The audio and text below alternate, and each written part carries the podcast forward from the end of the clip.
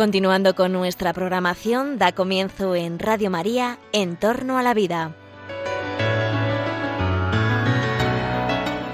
Un espacio dirigido por Jesús San Román.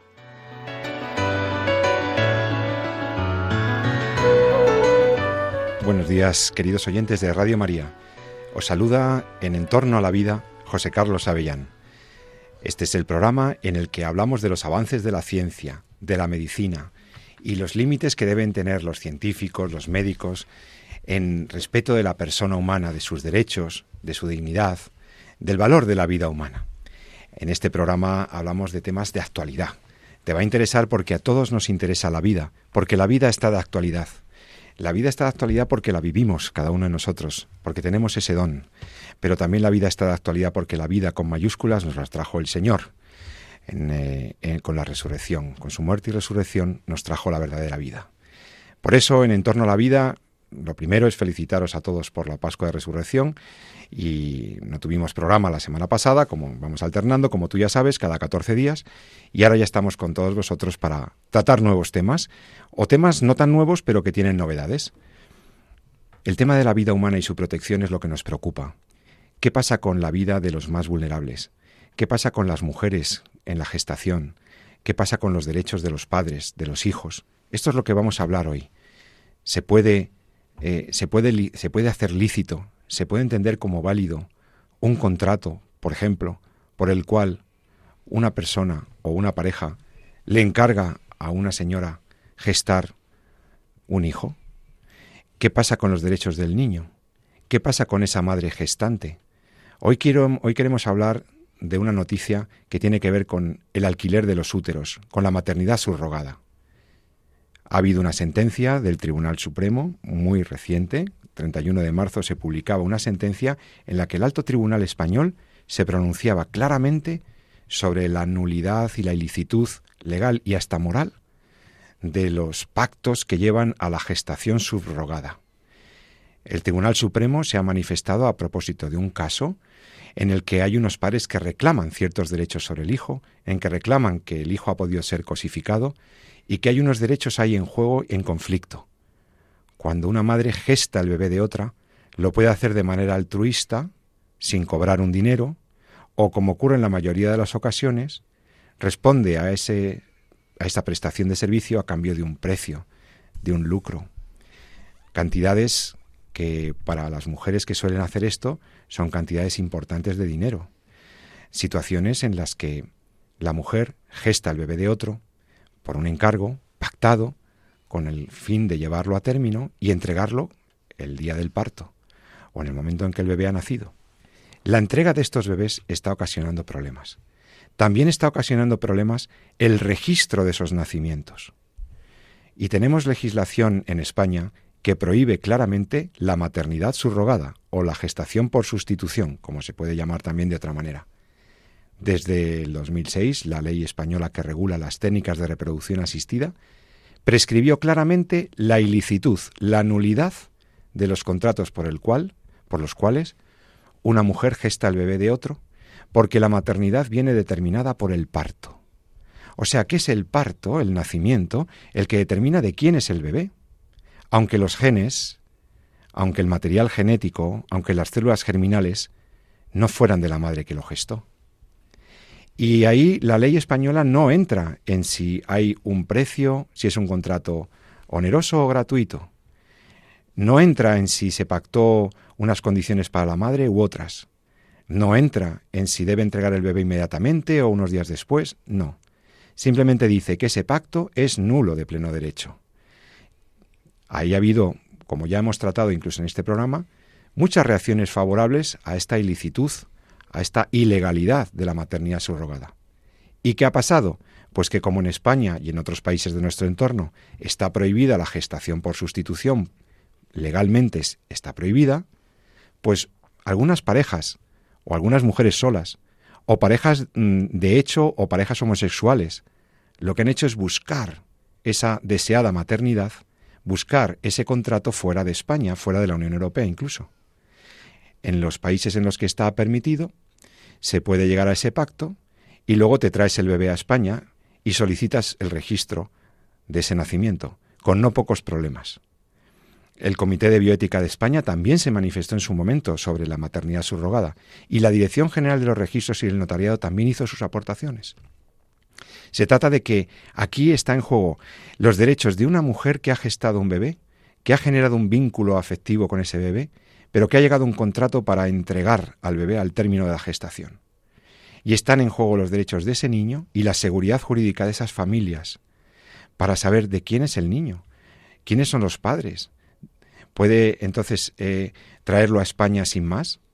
Si lo hago en un país en vías de desarrollo, en un país más pobre, ¿no estaríamos ante riesgos de explotación de mujeres muy necesitadas de dinero, mujeres jóvenes que se prestan a que esas parejas comitentes, como se suele llamar, o esa persona comitente, les va a pagar un, dinero muy importante, eh, entre comillas, aprovechándose de esa situación de necesidad? ¿Qué ha pasado con los bebés de Ucrania? En plena guerra, cientos de bebés en Ucrania, atorados, los padres no podían ir a buscarlos, las madres habían dado a luz a los bebés, encargados, y los bebés, ¿qué ha pasado con esos bebés? El Tribunal Supremo se ha pronunciado, el Tribunal Supremo de España se ha pronunciado sobre este tema. Queremos hablar de eso, porque puede haber una cosificación de la vida humana. El que es un sujeto reducido a cosa puede haber una manipulación de las personas, puede haber una instrumentalización de la mujer, puede haber un manejo ilegítimo de algo tan valioso, tan bello y tan bonito como la maternidad. Y esa cosificación, también en el programa veremos, en una segunda parte, veremos cómo se manifiesta a través de otros tipos de avances que permiten seleccionar los bebés. Estudios científicos que avanzan la posibilidad de prevenir riesgos para los embriones y por tanto cuando un embrión viene con esos riesgos, entonces nosotros, antes de su implantación, los desechamos. Tenemos técnicas que nos permiten identificar riesgos de salud, no que el bebé esté enfermo, simplemente proclividad a determinadas enfermedades, para seleccionar qué bebés van a nacer y cuáles no. ¿Veis? Las técnicas de reproducción asistida, las técnicas del cribado genético, pueden significar un poder extraordinario de los biotecnólogos para decir quién van a hacer y quién no. Por eso nos preocupa y esperamos que te interese el tema. ¿Qué ha dicho el Tribunal Supremo sobre la gestación subrogada? ¿Y qué es este avance nuevo de los cribados genéticos, por los cuales se van a poder desechar embriones antes de ser implantados? Vamos a hablar de eso con gente que sabe mucho de esto y que ya los conocéis. Son mis compañeros aquí en el programa. Primero saludo cordialmente a mi querido amigo el doctor Jesús San Román, médico, profesor universitario en Madrid, bioeticista, estudioso de la ética de la investigación y director de este programa. Querido Jesús San Román, otra vez aquí, qué, bien. Feliz Pascua de Resurrección, ¿eh? aunque ya pasamos la octava y todo, pero seguimos felicitándonos. Igualmente, sí, sí, estamos de enhorabuena. Estamos en época alegre, en época de vida con mayúsculas, en época de vida de resucitados. Pero también la vida de estos pequeños está en riesgo. Por eso tenemos que tratarlo, tenemos que comentarlo con nuestros oyentes. Gracias Jesús por estar otra vez aquí. Y también tenemos la suerte de que nos acompaña una persona a la que queremos mucho, que ya es muy querida de los oyentes, por esa voz cálida y ese conocimiento riguroso que tiene de los temas jurídicos, la profesora María de Torres. María de Torres es profesora también universitaria, estudiosa del bioderecho, doctorada y por supuesto conocedora técnicamente de todos estos temas y que nos va a hablar un poquito también de esta, de esa sentencia eh, del Tribunal Supremo. Querida María de Torres, bienvenida otra vez a Entorno a la Vida. Bueno, muchísimas gracias. Encantada de nuevo de estar en el programa otra vez. Bueno, el, programa hoy lo centramos en el tema de la vida embrionaria porque son los más vulnerables de todos los más vulnerables y porque estamos hablando de los derechos de las mujeres. Aquí incluso el movimiento feminista se alineó con los movimientos pro vida y con los movimientos de defensa integral de la mujer para denostar y criticar la maternidad subrogada. Pero la novedad es esta sentencia del Tribunal Supremo, ¿Puedes contarnos brevísimamente, eh, María, eh, qué es lo que ha dicho el Tribunal Supremo sobre estos vientres de alquiler? Y, a propósito de qué caso se ha pronunciado, ¿no? Bueno, el Tribunal Supremo ha reiterado que la gestación por sustitución o vientre de alquiler o maternidad subrogada, como se la denomina de diferentes modos, es un atentado al interés superior del menor y una explotación de la mujer dice expresamente que son inaceptables porque eh, señala que se tratan tanto a la madre gestante como al niño nacido por ese contrato de subrogación entre la madre gestante y la madre comitente, que va a ser la futura eh, receptora, del bebé, y... Mm. y supuestamente madre legal de ese niño. Pues dice exactamente el Tribunal Supremo que es eh, una cosificación tanto de esa madre gestante como de ese niño que nace, ¿no? Por ese contrato. Atentando, por supuesto, a la libertad y a la autonomía de esa madre gestante, que en el fondo, como tú muy bien has dicho en esa introducción, se ve abocada por su situación mm, eh, precaria económica a llevar a cabo ese contrato, y también porque el niño se le vulneran sus derechos fundamentales al no tener garantizado ese derecho a la personalidad y en muchos casos el derecho a conocer el origen biológico de sus Mm, de sus padres, ¿no? puesto que los gametos que se utilizan para esa maternidad no tienen por qué ser ni de la madre gestante ni de la madre comitente. Muchas veces eh, pueden ser mm, de personas donantes. Pueden ser de personas donantes. Bueno, la situación es que leyendo la sentencia, si me permites que hable un poco del contenido de la misma, leyendo la sentencia mm, en la cual se aporta el contrato que ha firmado tanto la madre comitente como la madre gestante, se establecen una serie de obligaciones que tiene que cumplir esa, esa, mujer, ¿no? Mm, la madre gestante, que son unas obligaciones que limitan completamente la libertad y la autonomía de la persona. O sea que en el mismo contrato estaban diciéndole a la madre que iba a gestar cómo tenían que ser sus condiciones de vida, qué es lo que podía hacer y lo que no. Se la obligaba a una serie de cosas. Sí, sí, sí, pero unas cosas que, que si las, las citamos algunas de ellas, por no nombrarlas todas, nos damos cuenta del abuso esto supone y de la limitación auténtica no solamente de derechos, sino de lo que es la libertad normal de cualquier persona.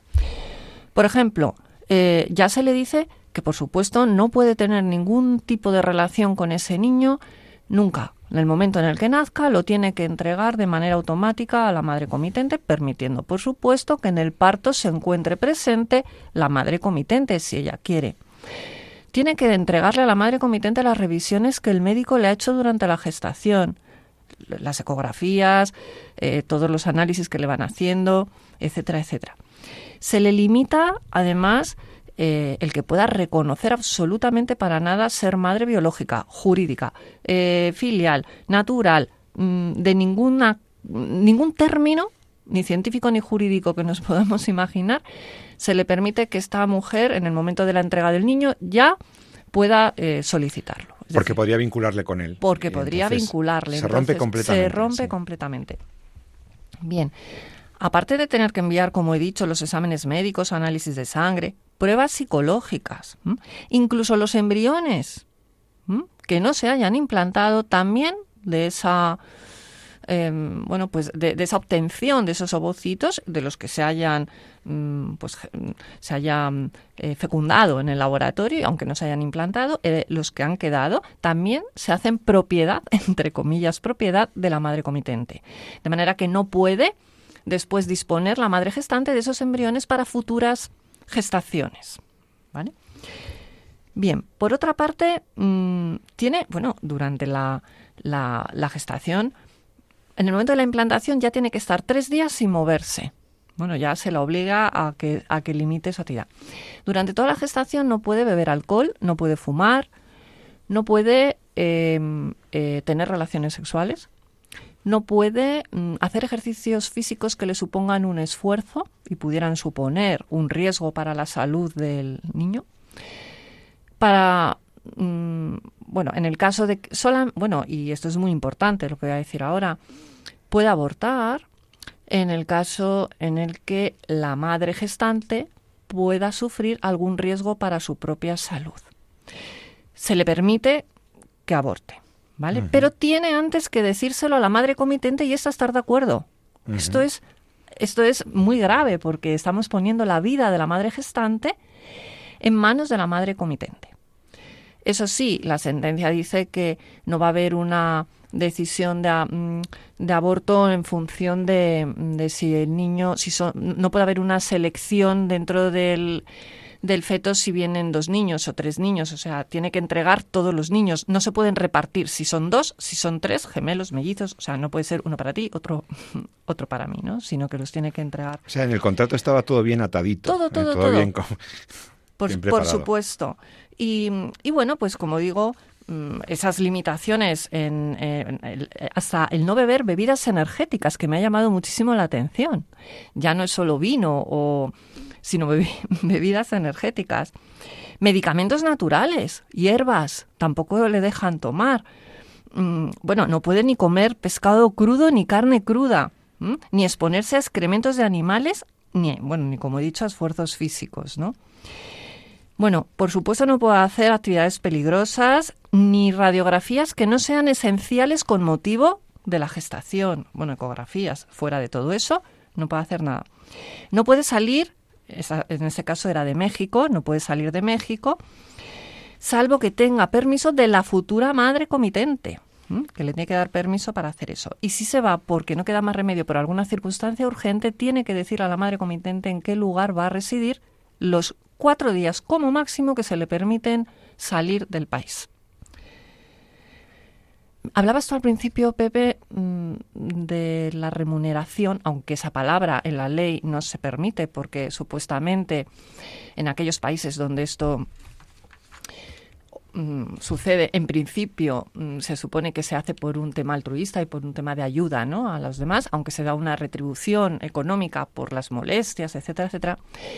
En este caso se le entregaron 6.000 eh, dólares. Bueno, 6.000 dólares, no, ningún niño vale nada de dinero, ¿no? Ni una mujer se puede tiene un valor económico, ¿no? Para eso.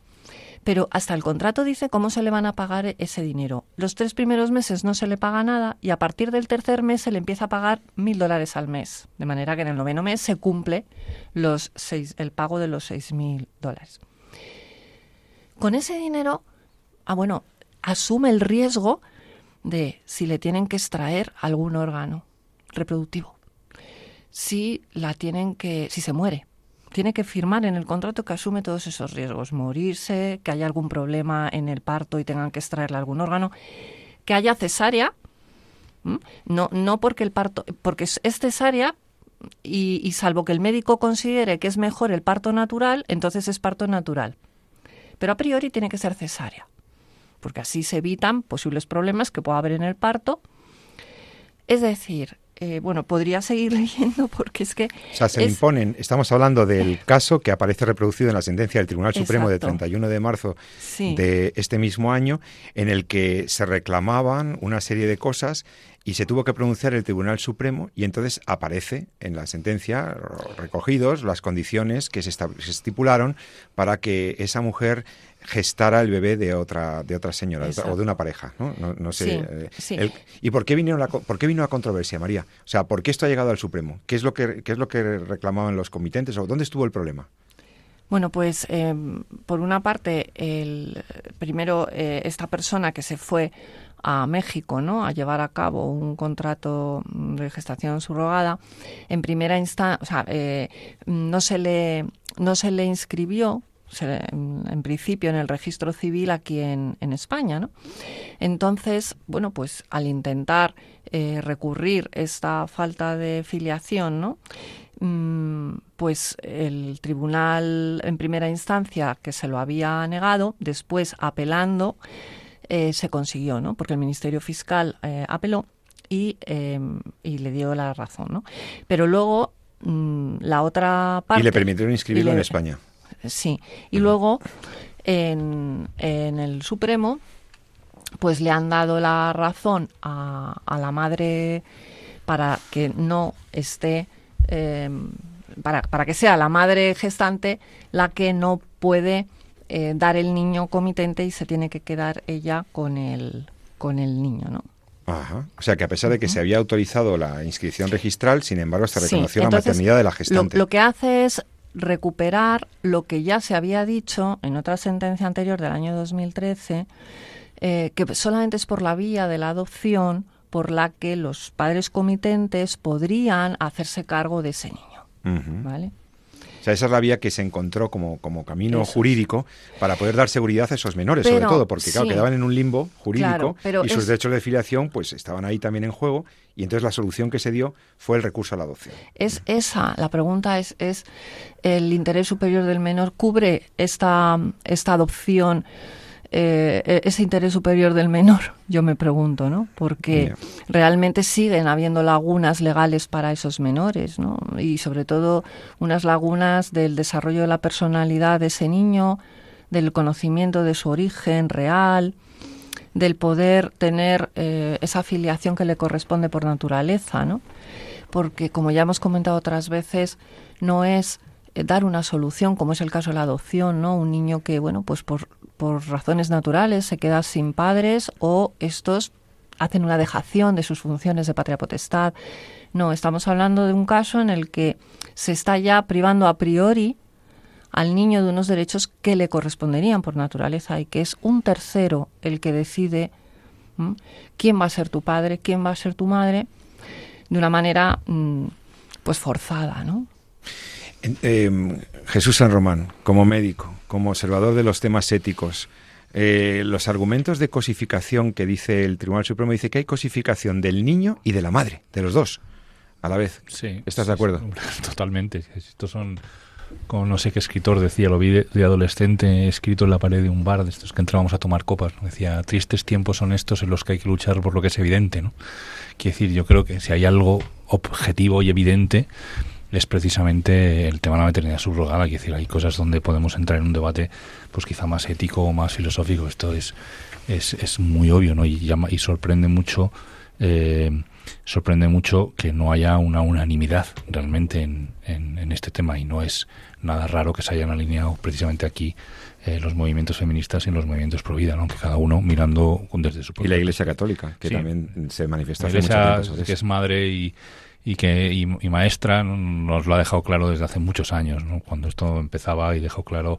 Y es precisamente, mira, y me alegro que, saques el tema, ¿no? Y es precisamente porque las bases y, lo que sustenta ¿no? el argumento está bien fundado, ¿no? está en, una antropología seria. Y la, Iglesia entiende muy bien lo que es la persona, eh, conoce perfectamente quiénes somos y por tanto, pues como bien decía nuestro maestro es Grecia, pues es la conclusión bioética no solo, no solo se saca de analizar el hecho técnico, sino que se saca también de confrontar y de enfrentar ese hecho técnico y los posibles conflictos que se deriven de ese hecho técnico o de esa técnica a lo que es una buena antropología.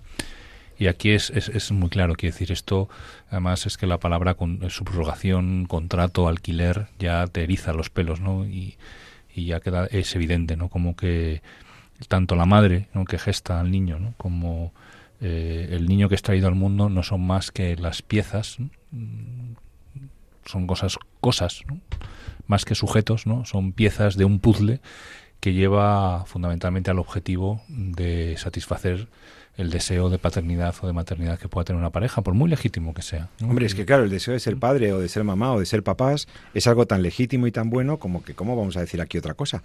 Pero conseguirlo por cualquier medio, o sea, forzar todo, la naturaleza, los medios, la, eh, instrumentalizar el cuerpo de una mujer, de una tercera persona que se ofrece, a cambio de un precio habitualmente, a gestar el bebé de otra. Después, e, ese niño, claro, la afiliación viene determinada por el parto, entonces tenemos un problemita, porque ahora ha entregado el bebé, pero entonces tenemos que inscribirlo, pero entonces dijeron que no se podía inscribir. Y todo eso nos mete en, un, en una lógica cosificadora. exacto, que que pasa lo que pasó también con la fecundación in vitro un poco al principio, ¿no? Y es que a veces nos quedamos simplemente en analizar la gravedad de los hechos, analizando un poco los problemas que de ellos se derivan, ¿no? Y sin entrar en el fondo de la cuestión, ¿no? Entonces, efectivamente, la maternidad sola tiene un montón de problemas legales. Bueno, aquí nos han expuesto más que el 10%, ¿no? Porque que sí pueden ser dos, o sea, las combinaciones que pueden ocurrir entre quiénes son los gestantes, quiénes son los, los que prestan los gametos, si son la misma pareja, nos da seis o siete tipos de relaciones materno y paternofiliales totalmente diferentes, ¿no? Pero eso al final alguien hará una ley que establezca o que pueda abrir, abrir una vía para que, o al final que si se recambie la norma jurídica, etcétera, ¿no? El problema yo, está más allá, está en, en, lo que es la dignidad del, de la persona, lo que es el niño y lo que es la madre, ¿no? Porque aquí ya no solamente se agrede al niño, sino se agrede a, la propia mujer, ¿no? Eh, decía un viejo profesor mío que cuando mezclas vulnerabilidad y dinero, pues la ética hay que analizarla muy despacio. ¿no? Suele haber problemitas. Claro. Entonces, eh, y aquí está claro, que decir, nadie en su eh, cuando se mete en un jaleo de estos es precisamente por una necesidad, muchas veces explotada, de una necesidad económica, ¿no? Si no, esto va contra, contra la sensación natural o la, o la, la percepción natural de lo que es la maternidad, ¿no? Y de hecho el contrato, como bien lo ha leído María, es precisamente eh, un, interés totalmente anómalo de romper cualquier vínculo entre la madre que está gestando a su hijo y el hijo que van a hacer, ¿no? es que se está dando tal prioridad y tal eh, preeminencia a la autonomía de la voluntad ¿eh? y a la autodeterminación, que es que mm, todo, todo se justifica éticamente si hay una voluntad para llevar a cabo las acciones. Yo no hago mal a nadie, yo hago esto libremente, yo quiero ayudar a mi hermana o a mi hija porque es una madre abuela. Efectivamente, pero ese es un problema porque la mayoría de las maternidades subrogadas no son como las pintan. No son así. Normalmente te dicen, no, no, es que es por mi hermana, es que voy a ayudar a mi hermana, a, incluso a mi hija, lo que estáis diciendo, pero es que la mayoría no es así. La mayoría es como ha ocurrido en este caso. O sea, pago a una señora para que tenga a mi hijo. ¿eh? Y por eso hay un dinero por medio. ¿eh? Y, y, lo otro no es, no es la realidad de la vida. Y, yo apuntaría más, entrando quizá un poco más en fundamentos de ética y, de bioética, y, es la perversidad de la bioética del consenso. Y, si estamos todos de acuerdo, ¿por qué no lo vamos a hacer?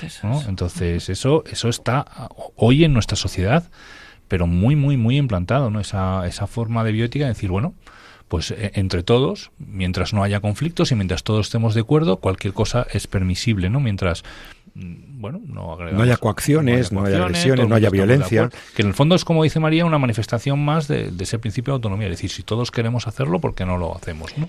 Sin límites ni Porque a lo mejor no estás haciendo daño a, directamente o aparentemente, aparentemente a un tercero. A lo mejor la otra persona ha consentido eh, a realizar una acción pero eso no significa que ese pacto o ese acuerdo eh, en sí mismo sea válido. Al contrario, el derecho muchas veces ha establecido la nulidad de ciertos pactos.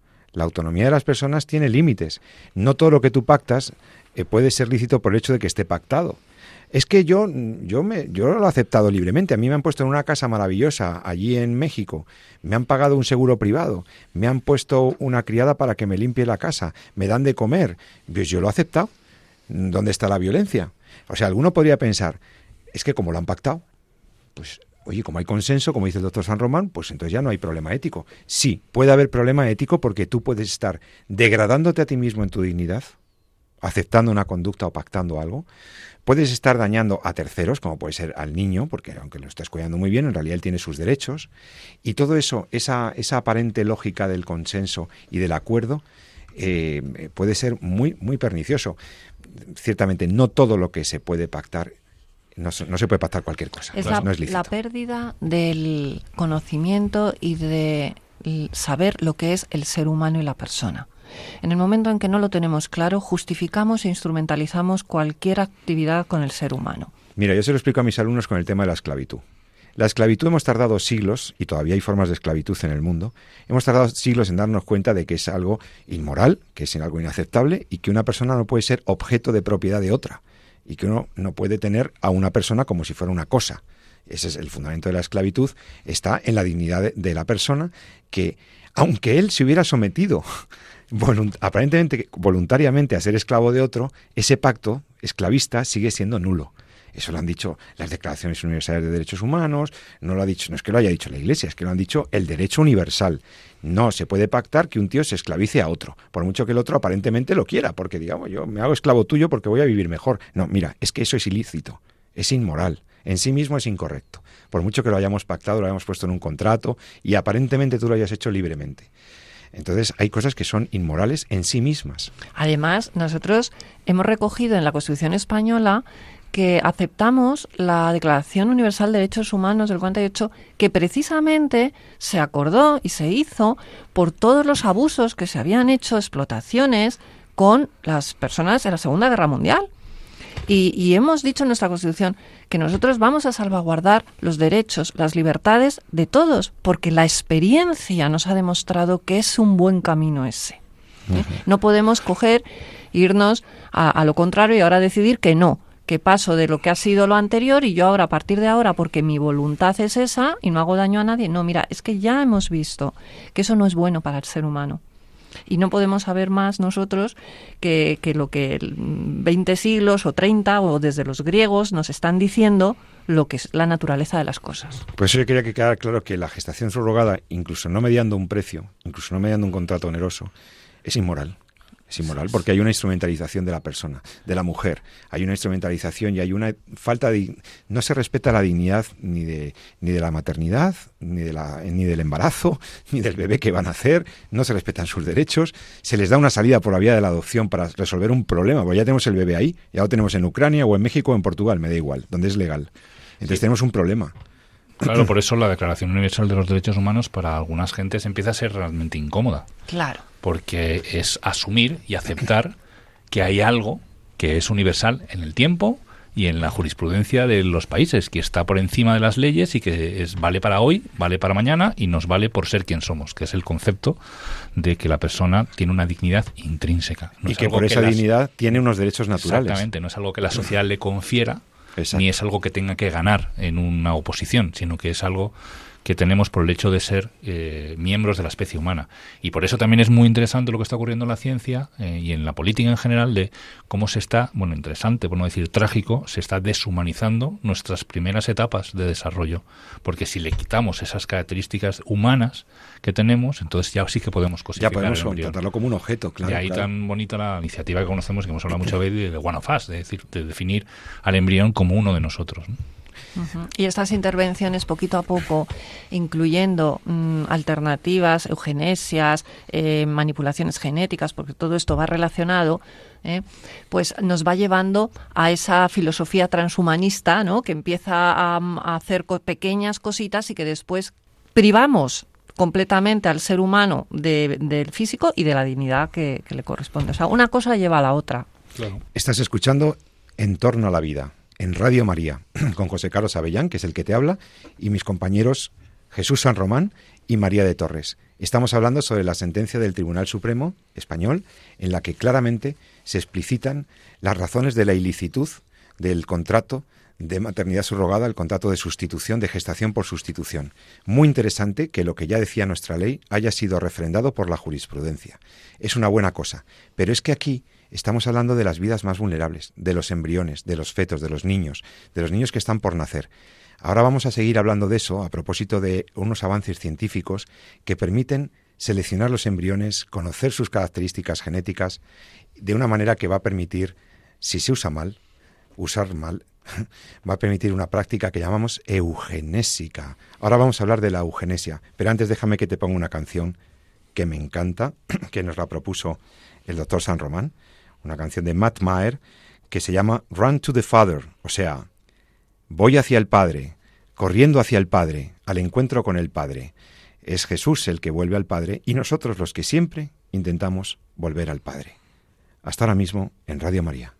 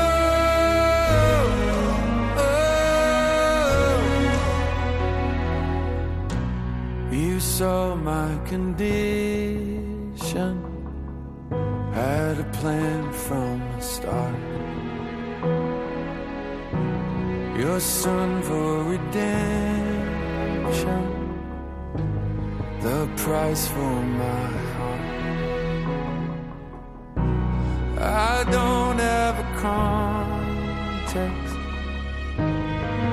that kind of love. I don't understand. I can't comprehend. All I know is I need you. I'm brought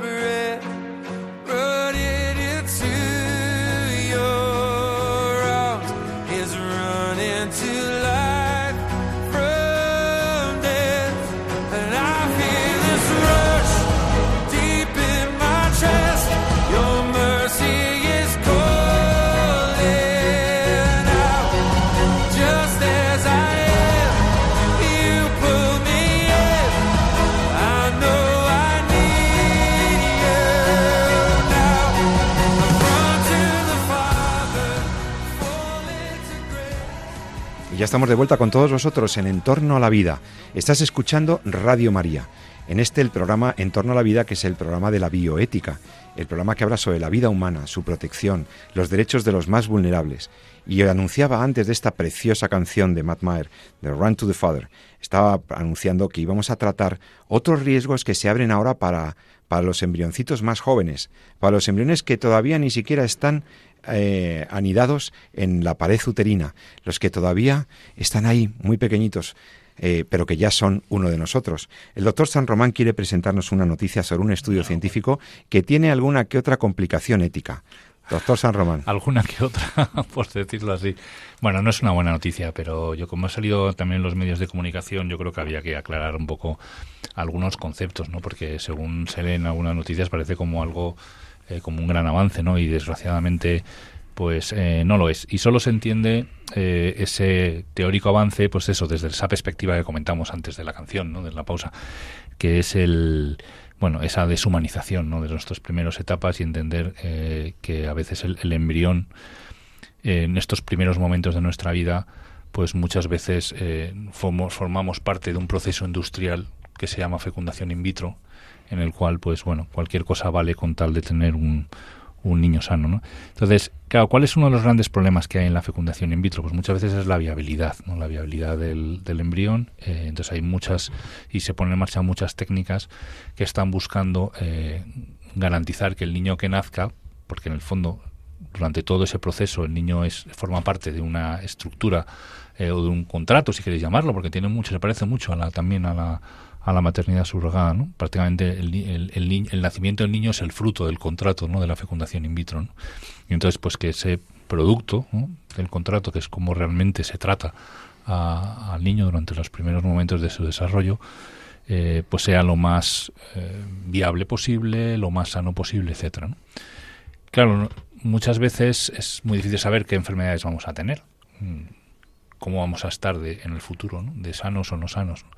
y ahí tiramos muchas veces del genoma. Un genoma que todavía podemos secuenciar, pero todavía no conocemos bien. Quiere decir, una de las grandes técnicas que hay de manipulación genética y todo lo que se ha criticado muchas veces a, la, a, a técnicas que hemos hablado aquí en este programa, como la CRISPR-Cas9, que son técnicas de corta pega y de edición genética, es precisamente eso, que no sabemos en el fondo lo que sabemos lo que estamos haciendo, pero no sabemos realmente qué repercusiones van a tener. Bien, ninguna de esas técnicas es aplicable todavía en... O, está permitida aplicar en el campo de la reproducción humana, ya se ha hecho de forma inicial, pero admitida como tal no está. Y lo que se ha publicado recientemente, en, hace apenas un mes, en Nature Medicine, que es una de las revistas de mayor impacto, es precisamente una técnica que lo que pretende es precisamente eso, ¿no? identificar secuencias genéticas en los embriones que pueden predisponer en el, al individuo adulto en el futuro a determinadas enfermedades con el fin de poder descartar a esos embriones y no dejar y no dejarles nacer o, descartarlos dentro del proceso de, de fecundación in vitro final. Lo que viene a decir lo que se define como una eugenesia clara y dura. Es decir, no ya es que te descarte, que ya también estaría mal porque tengas una enfermedad, sino que es que además eh, tienes el riesgo de padecer una enfermedad incluso en tu edad adulta. Muchas de ellas enfermedades son enfermedades que nosotros llamamos poligénicas, es decir, son enfermedades que no tienen que ver con la presencia de un solo gen, sino que tienen que ver como el gen o tus genes interaccionan con el ambiente, por ejemplo, un infarto, que yo podré tener genes que me predisponen al infarto, pero si llevo una vida saludable no tengo por qué tener ese infarto. Sin embargo, si me dedico a fumar, a engordar, etcétera, no hacer ejercicio, pues probablemente acabe teniendo un infarto con mayor riesgo que otra persona. Entonces, son enfermedades que te predisponen, pero que en su entorno con el ambiente muchas veces evitan que se desarrollen si tenemos una vida sana.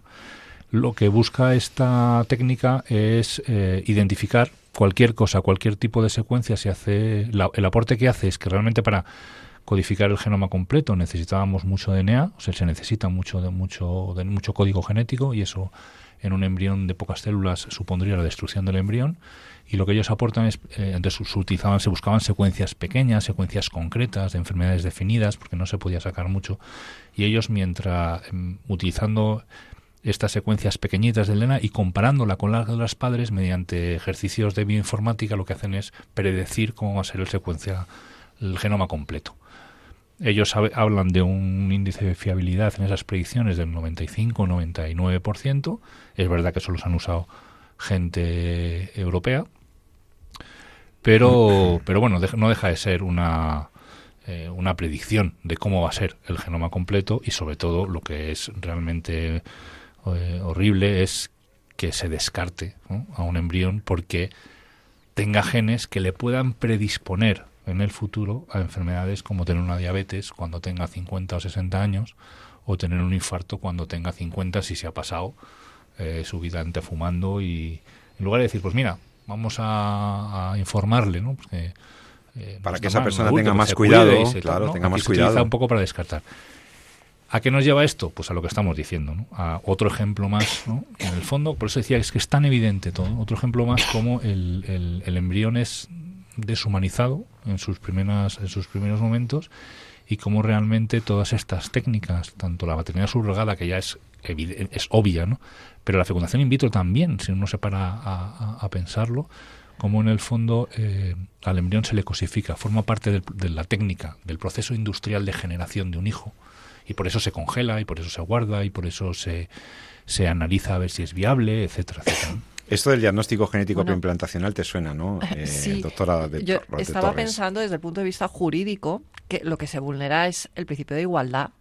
O sea, no, no, somos iguales como nos venden o como nos quieren hacer ver o como nos declaran en las constituciones y en todas las declaraciones y tratados. No somos iguales, señores, no somos iguales. Aquí esto es como la película Gataca, no sé si los oyentes la habrán visto o no, ah, ¿no? Sí, sí buenísima. Ethan Hawke y buenísima, Thurman. buenísima. Gattaca. Los válidos y los no válidos. Los o sea, válidos al y los no válidos, sí. Aquí, eh, bueno, se selecciona, se, como dice el doctor eh, San Román, hacemos una eugenesa en un laboratorio de aquellos que son los más fuertes, los mejores, los más estupendos y que van a tener unas potencialidades y unas maravillosas características físicas y psíquicas, yo no digo que no, pero y los demás que no estemos en ese grupo, pues somos los que somos del montón y además no tenemos ni derecho a aspirar a algo mejor.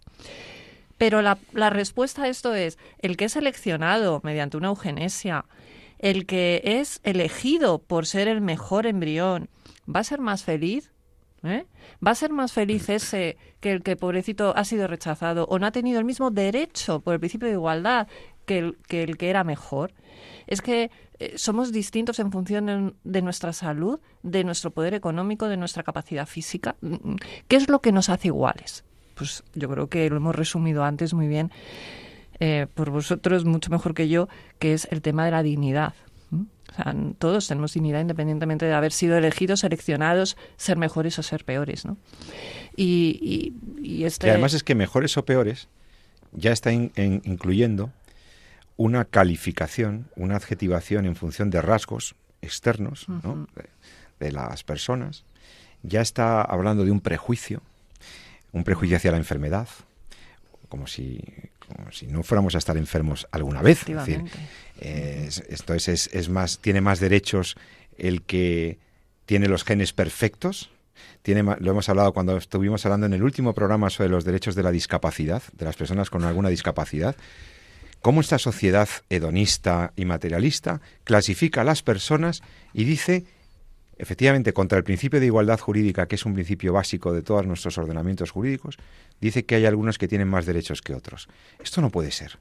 Esto no puede ser. O sea, esto encubre claramente una discriminación, solamente, como decía el doctor San Román, por la proclividad, o sea, por la posibilidad de desarrollar la enfermedad.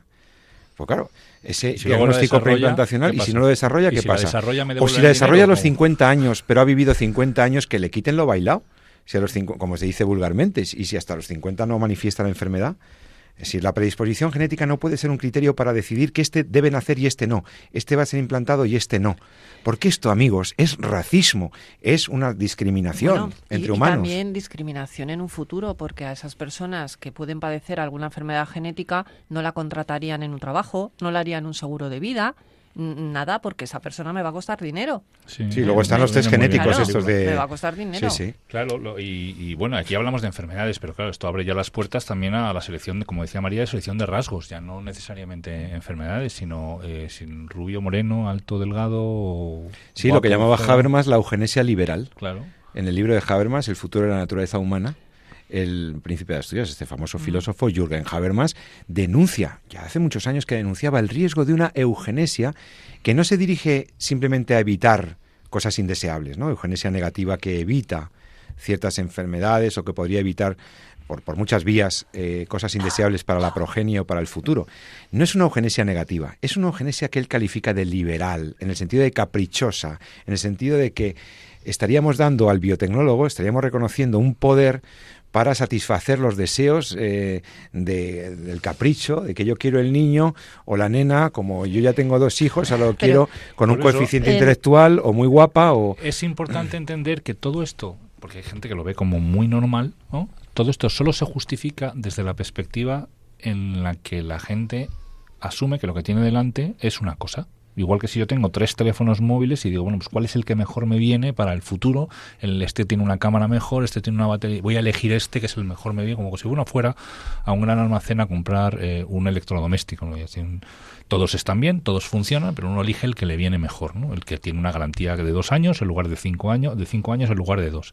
El que va a ser más útil. el que va a ser más útil en Es mi la vida. utilidad. Exactamente. El Entonces, criterio es utilitarista. eh, conclusión, ¿qué es, hemos hecho? ¿no? O sea, ¿cómo, a dónde, ¿cómo hemos podido llegar, poquito a poco, paso a paso, escalón a escalón, a ni siquiera identificar, porque yo ahora mismo nadie se atrevería a decir, ninguno de estos, eh, a decir, no, no, esto es un es una pregunta que ni se aborda, ¿no? porque tampoco se atreven a decir que no es un ser humano, porque cuando dicen no lo es, les dices, bueno, ¿y cuándo lo es? Y claro, eh, para eso no hay respuesta.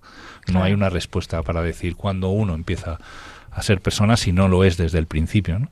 Entonces es un mundo en el que en el que nadie se plantea nada respecto a nuestra condición ontológica, nuestra dignidad propia, que está ahí, ¿no? que, que permite la investigación, pero que no hay un abordaje realmente ético serio más que desde las consecuencias que pueda tener para el resto de los ciudadanos. Es decir, eh, bueno, es que esto puede ser eh, muy mal para seleccionar genéticamente a individuos, etcétera. Es decir, desde la transgresión a las consecuencias que pueda tener para nosotros, ¿no? pero no para el embrión con el cual estamos investigando. Y cuando uno habla de consecuencias y valora una acción en función de las consecuencias, eso se llama consecuencialismo en ética, eso se llama utilitarismo. Eh, sí. Una vida vale por la utilidad que tiene o por los problemas que, a ver, que esté, claro, como van a hacer con una discapacidad, como viene con un Bueno, down, pero pues entonces ya que no nazca, porque puede, porque el pobrecito va, va a pasarlo mal o va a tra- traer problemas a la familia. Entonces no- tenemos nosotros no podemos esa- controlar el Es una futuro. barbaridad, hombre. No podemos controlar el futuro. Aunque yo fuese perfecta genéticamente, me puede pasar cualquier cosa. Y tengo Claro. una cosa mucho más importante, que es la libertad. Y, y da igual que sea perfecta, porque puede ser que con mi libertad haga cosas eh, horribles y que mis actos sean reprochables. ¿eh? Por lo tanto, eh, está claro que la, el gen, como dice la película Gataka, ¿eh? Eh, no hay un gen de la felicidad. No hay un gen de la felicidad. Por lo tanto, no podemos hacer o pensar que por más perfectos que seamos genéticamente vamos a ser más felices, que es lo que parece que se tiende a pensar, ¿no? ¿Por qué elijo esto? Porque va, va a ser más feliz, porque no va a sufrir, porque yo voy a ser también más feliz si mi hijo no tiene una enfermedad. Pero, pero si la felicidad no está ahí, si también eso lo, lo, lo estamos viendo en el día a día, ¿no? Que la felicidad está en poder en poder darte a los demás, en poder recibir y poder darte, ¿no? Y todo lo demás, pues está muy bien sobre el papel, pero la realidad no es esa.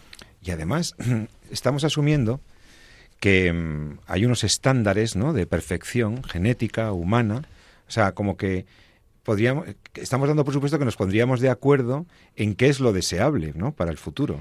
Es decir, mm, eh, ¿hasta qué punto lo que tú ahora consideras un estándar de felicidad o de bonomía o de algo bueno, eh, están- vamos a estar todos de acuerdo? Primero había que ponerse de acuerdo en los estándares y después los estándares cambian. Es decir, antes podía parecer una calidad de vida una cosa o una vida buena una cosa y eso puede cambiar en la percepción de los sujetos. Por lo tanto, nos mete en un proceloso mundo filosóficamente inaceptable de utilitarismo y de hedonismo. O sea, aquí solamente puede nacer el que aparentemente es válido, en el sentido de que no per- el diagnóstico genético este preimplantacional no me permita, no, no, no evidencie una, una tara o una, una, una proclividad a una enfermedad y tal. Y luego está el otro tema. Y suponiendo que ese diagnóstico genético tan preciso realmente fuera tan fiable, ¿tú querrías saberlo, Jesús San Román? Creo que al embrión no se lo han preguntado. No se lo han preguntado. ¿Querrías que, primero, querrías que te hicieran el DGP? Que la ley lo permite. Suponiendo que tus padres te lo han hecho. Y luego, cuando eres mayorcito, te dan el test y te dicen, mira, te dejamos nacer, pero ¿sabes qué? Tienes una proclividad a esto. Hombre, el soy- consejo yo genético... médico- yo soy médico, me gusta, preferiría saberlo. Preferiría. Entiendo que haya gente que diga, a mí, a mí no me cuentes lo que me puede ocurrir eh, si. Yo qué sé. ¿no? Entonces, dime qué es lo que tengo que hacer para vivir sano. Y ya está. ¿no? Pero Eso tú es- sabes que ahora se pueden comprar esos kits, que tú te puedes hacer unos kits por internet, venden unos Sí, kits bueno, que no. no sé qué fiables sean, que una empresa te, te No, toma unas pruebas, unas pruebas biológicas y te dice, usted al 60% que puede tener cáncer de próstata. Uy, nada, ahí va, nada. pues entonces... Eh, no hay que fiarse de esas cosas. eh, Yo advierto esto, porque hay kits por ahí que te que dicen tu proclividad a enfermedades de origen mayoría, genético y Si los, no sé cómo no conozco mucho esos kits, eh, pero lo que sí te puedo decir es que si son kits fiables deberían siempre llevar la frase de este kit nunca sustituye a su médico. Por, por supuesto. Entonces aquí yo creo que lo que recomiendo a la gente es que si quiere llevar una vida sana, que vaya a ver a su médico, que siga sus consejos y que integre un poco esa, esa prevención de la salud en, en- en su vida. No solamente la atención de la enfermedad, que es una cosa que hacemos también los médicos, pero que también hay cosas que se llama prevención, prevención de la salud o eh, promoción de la salud. ¿Tendría algún pase ético, alguna forma de diagnóstico genético preimplantacional? ¿Sería aceptable en algún caso? El problema del diagnóstico genético eh, preimplantacional eh, no es el, la idea de tener el, el concepto de lo que de cuál es mi carga genética. ¿no? Quiero Mm. decir, el problema es cómo se hace y para qué se hace. Sobre todo el Ese para es el qué. gran problema. Claro, ¿no? claro. Entonces, primero, no en una fecundación natural no se puede hacer diagnóstico genético preimplantacional. ¿no? Si podemos analizar en la carga genómica de los padres para saber que hay enfermedades que son transmisibles y con eso pues aconsejar a los padres en cierta medida. ¿no? Eh, bueno, pues hay un riesgo de, de transmitir este gen o de transmitir esta enfermedad. Hay enfermedades que son, Hereditarias. que son hereditarias que se cuando el gen se está presente la, enfermedad se manifiesta, otras eh, la simple presencia del gen pues puede hacer que yo la aporte pero que no lleve la, no eh, exprese esa enfermedad, otras enfermedades no tienen que ver con un gen, sino tienen que ver con 200 genes que se pueden interrelacionar unos con otros. Y entonces bueno, lo que podemos es decir, uno hace la historia y ve que en, en, en una familia pues igual ha habido historia de muchos cánceres, pues entonces bueno, se puede recomendar que usted lleve una vida sana porque su carga genética puede ser predictora de haber desarrollado un cáncer concreto, ¿no? o de cardiopatía isquémica, infartos, etcétera. ¿no? Usted está más obligado a llevar una vida sana porque en su casa, en su familia, pues hay una determinada carga genética que hace que esta, esta enfermedad esté muy presente. ¿no? Eso es bueno. ¿no? Eso es bueno. El problema del diagnóstico genético preimplantacional es que solo se puede hacer en la fecundación in vitro para empezar y eso, y eso ya, sí tiene mismo problemas éticos. Claro, tiene misma- problema. sí. Y el segundo es que se hace para descartar al paciente, se hace para eh, eliminarle, ¿no? o para seleccionar a alguien que me interesa mejor, ¿no? como puede ser en el caso del biomedicamento, ¿no? que busco un rasgo determinado que me permita eh, bueno, pues poder eh, cumplir el objeto de conseguir una después una sangre de cordón que pueda ser útil para hacer un, eh, un trasplante de, en el caso de una enfermedad hematológica, etcétera, etcétera. ¿no? Entonces es perverso en ese sentido, en que, como dice, dice María, discrimina, eh, descarta, ¿no? es eugenésico. ¿no? Aparte de que la técnica solo se puede llevar a cabo en el contexto de, de, un laboratorio. Pues se nos ha acabado el tiempo, queridos amigos. Aquí en Entorno a la Vida corre el tiempo que vuela, porque hemos hablado de cosas muy interesantes, yo creo, y han sido muy bien explicadas por Jesús San Román, médico, bioeticista y profesor universitario, y también por María de Torres, jurista, doctora en Derecho y profesora de bioética. A los dos muchísimas gracias por, por estar aquí en Entorno a la Vida una vez más. Y a ti que nos estás escuchando, esperamos reencontrarnos contigo dentro de 14 días. Volveremos, eh, Jesús, José y María, el trío, el trío, si Dios quiere. Estamos aquí Jesús San Román, José Carlos Avellán y María de Torres para, para explicar estas cosas y esperamos que te hayan interesado. Sigue la programación de Radio María, siguen programas interesantísimos. De verdad, sigue con nosotros y, y recuerda lo que siempre te recomendamos. Ama la vida y defiéndela. Que tengas buena tarde. Hasta pronto. Finaliza así en Radio María, En torno a la vida. Un programa dirigido por Jesús San Román.